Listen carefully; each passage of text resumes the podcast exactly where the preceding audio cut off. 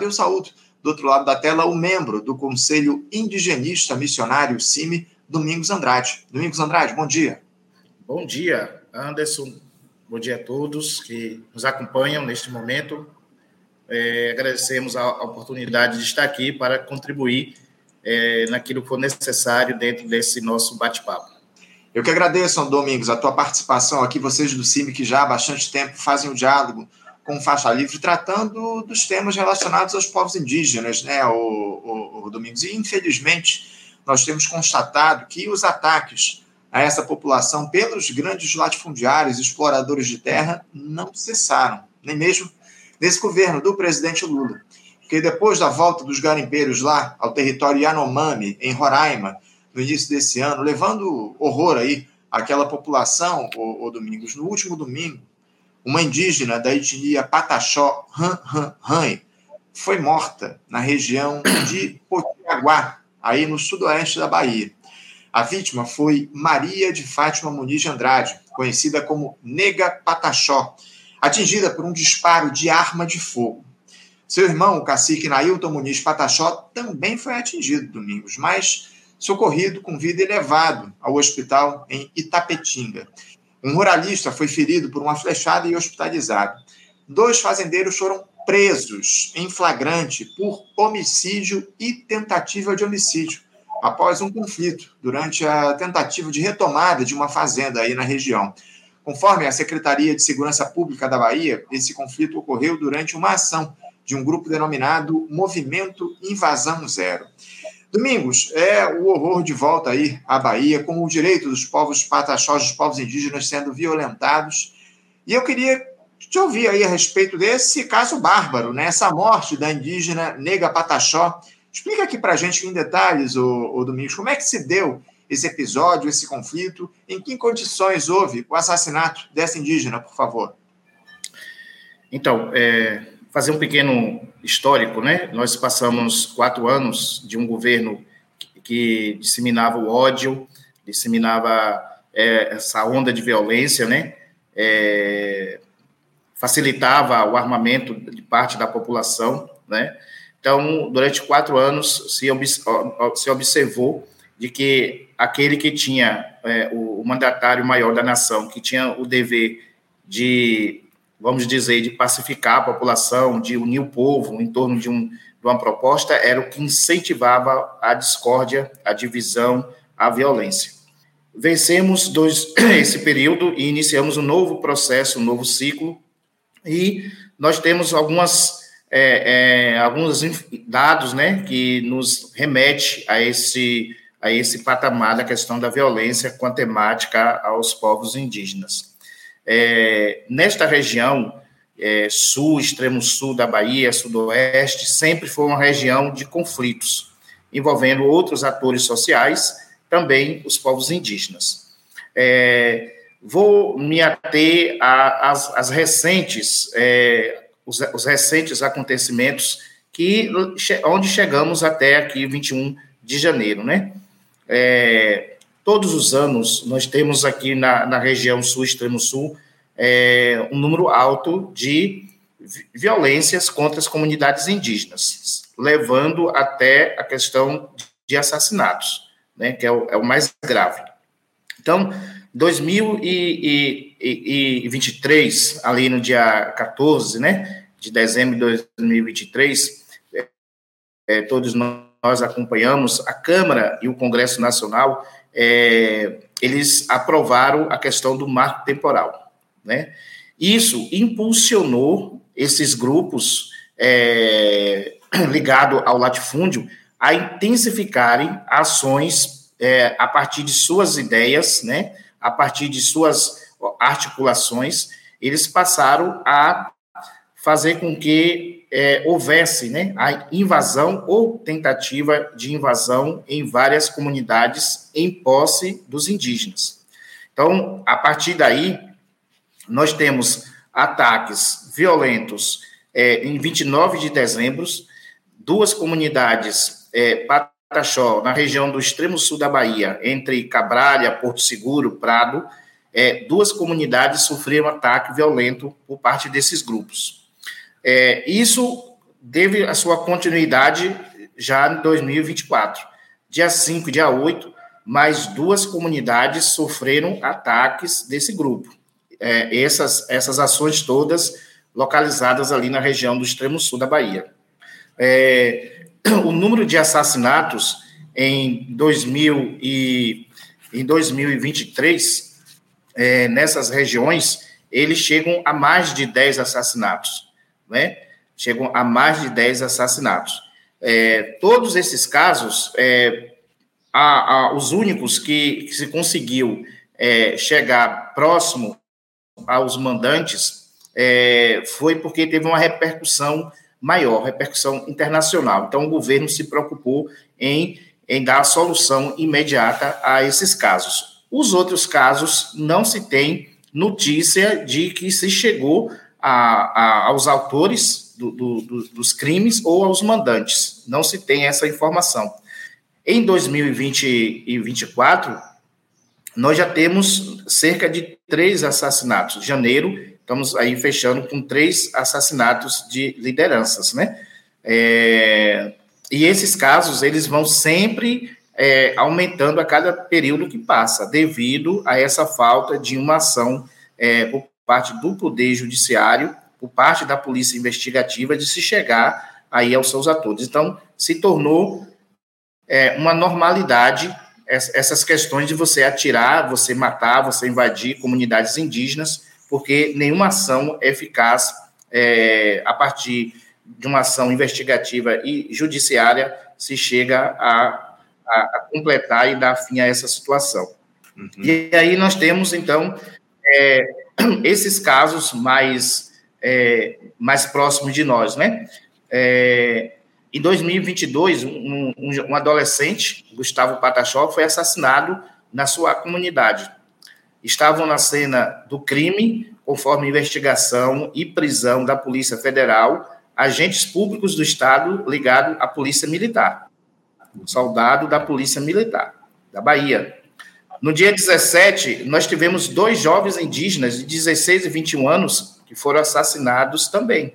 Quem estava na cena do crime policial militar da Bahia. Em 2024, é, é, agora 21 de janeiro, nós temos aí é, uma área em que o povo Pataxó estava na posse. É, a partir daí, é, houve né, uma articulação de grupos de latifundiários que chegou ali é, anterior à chegada da Polícia Militar. A Polícia Militar já estava na área, em negociação com as lideranças indígenas. Logo em seguida chegam é, esses grupos armados e, mesmo diante da polícia militar, eles começam a agredir, espancar, começam a, a atirar nos indígenas, levando aí o caso da, da Maria de Fátima a óbito e o seu irmão que se encontra hospitalizados, né? Então, a, a, questão da violência, é, mesmo com o poder público, mesmo com o, o, aparato policial estando presente, não é mais insignificante você é, não fazer aquilo que você tinha planejado. Não tem mais respeito em relação à, à questão indígena. Então, o que nós vemos é que se o, o governo federal, o governo estadual não tomar uma posição é, mais firme para fi, finalizar essa questão da violência, nós vamos é, continuar tendo essas, essas notícias de, de assassinatos, de invasão né, de, de comunidade, nas comunidades indígenas, porque, de fato, falta uma política mais efetiva por parte dos governos, governo federal, resolver essa questão é, da demarcação dessas terras indígenas, né? Aqui nós temos no, no, no, sul, nós temos a terra indígena Tupinambá de Olivença, que aguarda apenas, dentro do rito do processo de demarcação, aguarda apenas a assinatura de portaria declaratória por parte do Ministério da Justiça, é uma região também que as comunidades têm sofrido a violência, grupos que uhum. tentam invadir áreas em posse dos indígenas. Lá no extremo sul, nós temos o território indígena Barra Velha, na região do Monte Pascoal, também aguardando a assinatura de portaria declaratória por parte do Ministério da Justiça. E quando essas portarias não forem publicadas, nós vamos continuar assistindo esse cenário de violência contra esses povos, contra essas comunidades. É, se eu não estou enganado, o, o Domingo, são 10 portarias declaratórias que estariam aí nas mãos do Ministério da Justiça, 10 ou 11 agora vão ficar para o Ricardo Lewandowski, né, que vai assumir o Ministério nesse, nesse mês de fevereiro. O Flávio Dino não assinou essas portarias declaratórias, enfim, é, é preocupante tudo isso. Agora, o, a gente tem um histórico, como você muito bem colocou aqui para a gente, de violência, a banalização da vida dos, dos indígenas. Essa é que é a grande verdade, a partir da ação desses exploradores de terra. Em relação a esses episódios aí uh, na Bahia, o, o Domingos, os indígenas têm feito as denúncias né, aos órgãos competentes, a FUNAI. Uh, o, o, governo federal tomou alguma iniciativa nos últimos anos. A gente tem hoje o Ministério dos Povos Indígenas, que foi lançado aí pelo presidente Lula no ano passado. Parece, inclusive, que a ministra Sônia Guajajara está aí, ou esteve aí na Bahia, para acompanhar esse episódio do, do, do, indígena, da indígena Pataxó, que foi assassinada. Uh, algum tipo de ação por parte do Ministério dos Povos Indígenas foi tomada desde o início do, do mandato do presidente Lula para tentar minimizar ou reduzir essas disputas que se impõem, essa violência produzida aí, especialmente pelos fazendeiros nessa região da Bahia, ou Domingos? Então, é, a partir das incidências das lideranças indígenas junto aos órgãos é, federais que tratam dessa questão, né?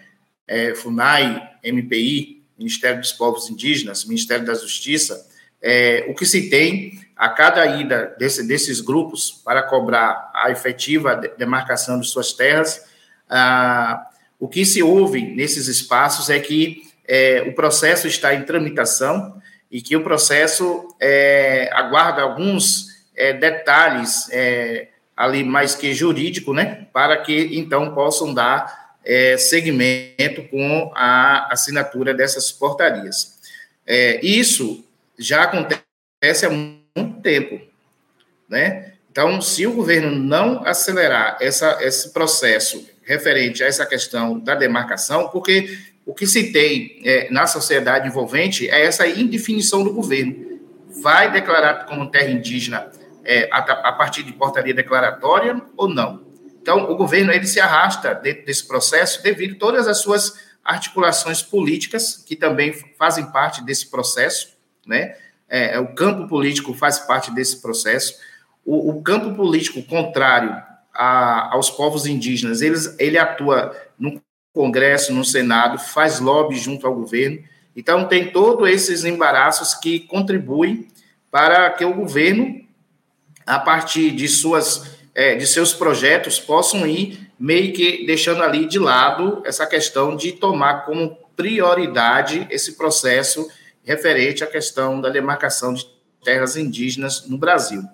É, aqui já veio é, duas vezes, né, uma comitiva é, da presidente da FUNAI, com, juntamente com o Ministério dos Povos Indígenas, alguns é, é, é políticos, deputados que também é, fazem parte aí, é, contribuindo pelo processo de demarcação das terras indígenas, só que essas visitas, elas não estão tendo um resultado assim mais que satisfatório, né? Então, vai esperar ficar sempre é, é, que se tem um assassinato de um indígena, uma visita. Um assassinato de um indígena, uma visita. De um indígena, uma visita. Mas o que as comunidades têm clamado é que o processo jurídico de demarcação ele, ele possa avançar e, e possa ser uma solução para essa questão da violência aqui na região sul, extremo sul, e que agora se estende também para a região aqui sudoeste, aqui da Bahia.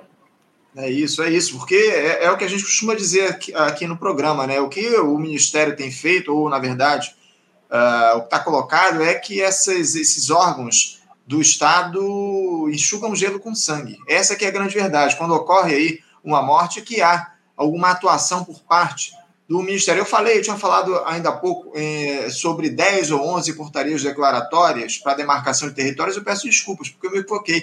Parece que há pelo menos 23 portarias declaratórias aí, uh, esperando a assinatura do ministro da Justiça para que haja a demarcação desses territórios. Isso o Flávio Dino acabou não fazendo, vai ficar para o Ricardo Lewandowski aí ao longo dos próximos meses. Vamos ver como é que vai ficar essa situação, porque, acima de tudo, o Estado precisa agir no sentido de estabelecer essa demarcação de territórios, o Ministério da Justiça eh, precisa agir nesse sentido. Uh, o Domingos, como é que está a situação desse outro indígena que foi baleado aí eh, no, no, sudoeste da Bahia? Como é que está a situação desse outro indígena? Você parece que, inclusive, chegou a acompanhá-lo no hospital, não é isso? É, então, é, tanto as duas lideranças que se encontram no hospital, eles estão fazendo, estão num processo de recuperação, né? É, as visitas não podem ser ali, tem que ser um pouco rápido, né? Até porque devido à situação é, do quadro clínico que eles estão, mas é, estão em processo de recuperação e é, os médicos avaliam que que estão seguindo ali o que é esperado dentro desse processo, né, da, da recuperação da sua saúde. Entendo. Então foram dois indígenas baleados, dois estão no hospital aí por conta desses ataques de fazendeiros, não é isso?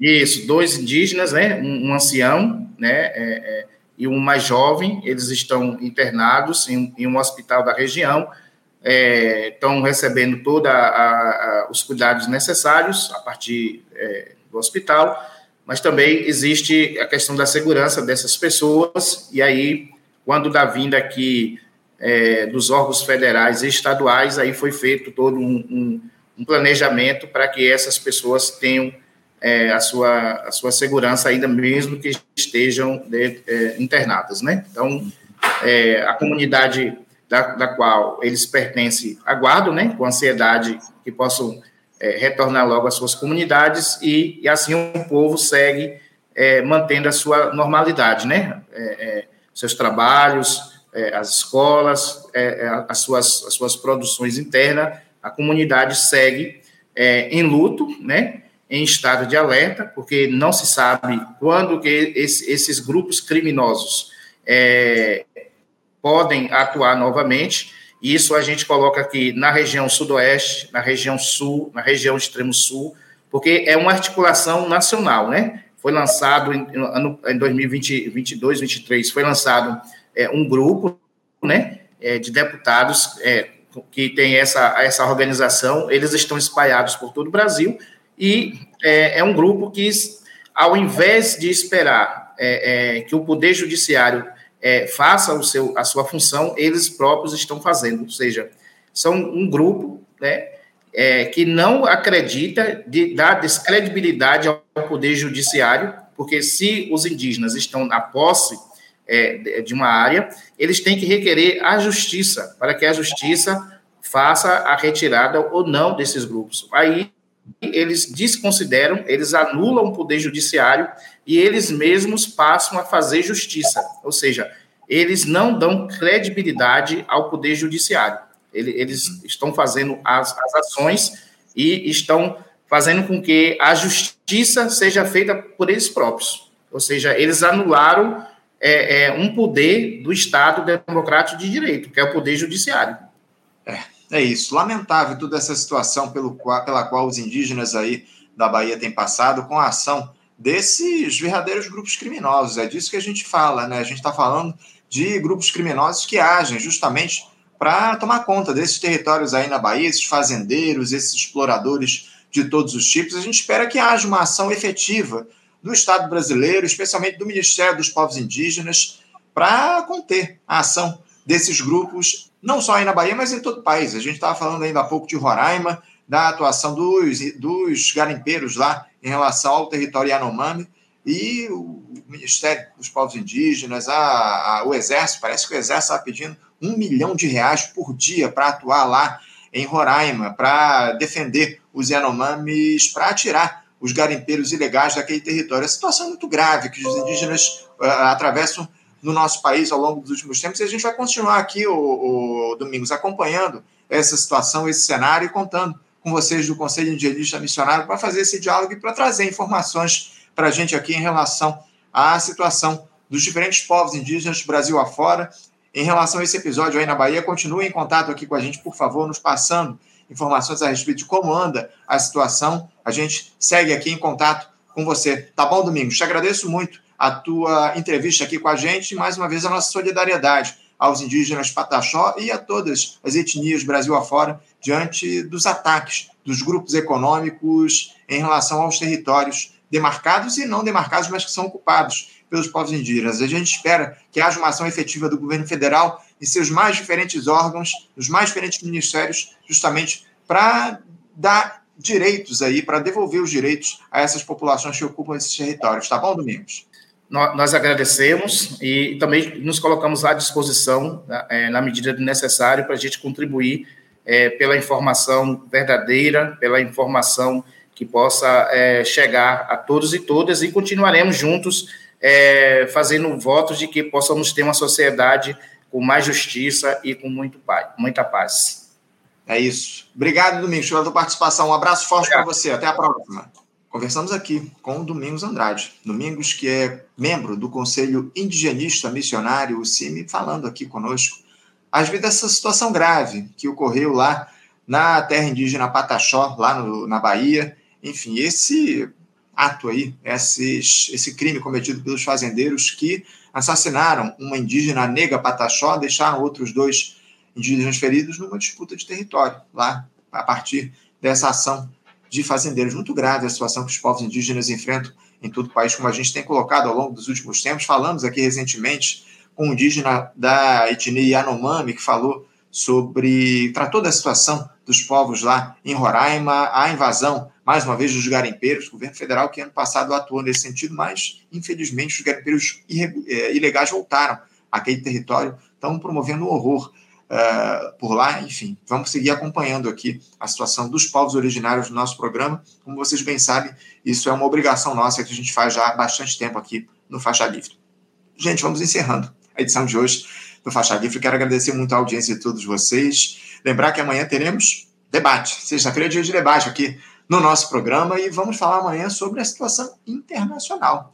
Diversos conflitos ocorrendo aí em todo o mundo, o imperialismo tentando ocupar aí territórios, tentando interferir uh, na, no cenário geopolítico e a gente vai tratar dessas questões aqui, dos diferentes uh, conflitos que ocorrem no mundo, vamos trazer um time especialíssimo de comentaristas para dialogar com a gente a respeito do quadro internacional. Quero fazer o convite amanhã, a partir das 8 da manhã, que estejam aqui com a gente. Não esqueçam de curtir as nossas publicações, comentar nas nossas lives, compartilhar o nosso conteúdo. Essa interação, como eu sempre digo aqui para vocês, é fundamental para o Faixa Livre avançar esse projeto em defesa da classe trabalhadora. Desejo a todos uma ótima quinta-feira, deixo meu abraço e até amanhã, às 8 horas. Tchau, tchau. Você, ouvinte do Faixa Livre, pode ajudar a mantê-lo no ar. Faça sua contribuição diretamente na conta do Banco Itaú, agência 6157, conta corrente 99360, dígito 8. Esta conta encontra-se em nome do Sindicato dos Professores do Município do Rio de Janeiro e região, o Simpro Rio, uma das nossas entidades patrocinadoras, mas seus recursos são destinados exclusivamente para o financiamento do nosso programa.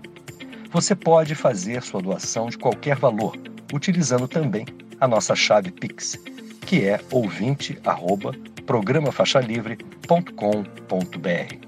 Sua contribuição é fundamental para a manutenção desta trincheira progressista no ar.